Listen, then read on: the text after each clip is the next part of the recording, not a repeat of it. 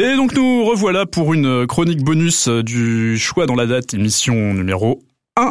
Arnaud, tu nous as préparé, je crois, un petit guide de survie en milieu urbain à destination des étudiants. Dieu sait qu'on en a besoin. Camarades étudiants strasbourgeois, peut-être expérimentes-tu pour la première fois, piégé dans les murs de notre cité, cette manifestation annuelle féerique que le reste du monde occidental nous envie. Le fameux Christkindlmerik, autrement connu sous le nom de marché de l'enfant Jésus, et plus simplement marché de Noël, tenu depuis 1570 à Strasbourg, Alsace, France. Nous allons tenter aujourd'hui de comprendre pourquoi nous avons surtout devant nous une parenthèse insoutenable de survie en milieu urbain.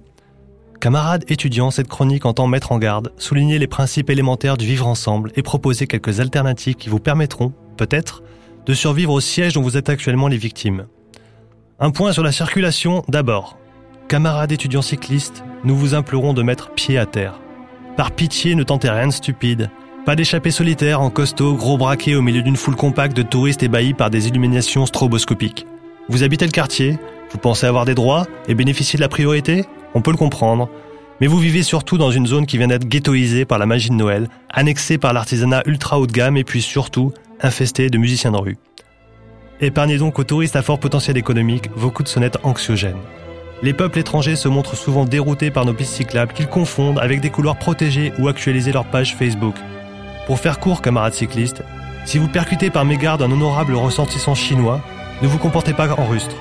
Ne l'abandonnez pas inerte au pied d'un stand de pain d'épices, après l'avoir insulté au moyen de votre idiome alsacien effrayant.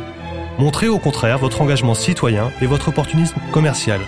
Portez les soins de premier secours à la victime, détroussez-la de l'autre main, puis, une fois qu'elle est à nouveau sur pied, offrez-lui un vin chaud et une de ces danses folkloriques locales dont il raffole tant. Le grand et respectable Christkindlmerik, ce n'est pas votre ligue, tout simplement.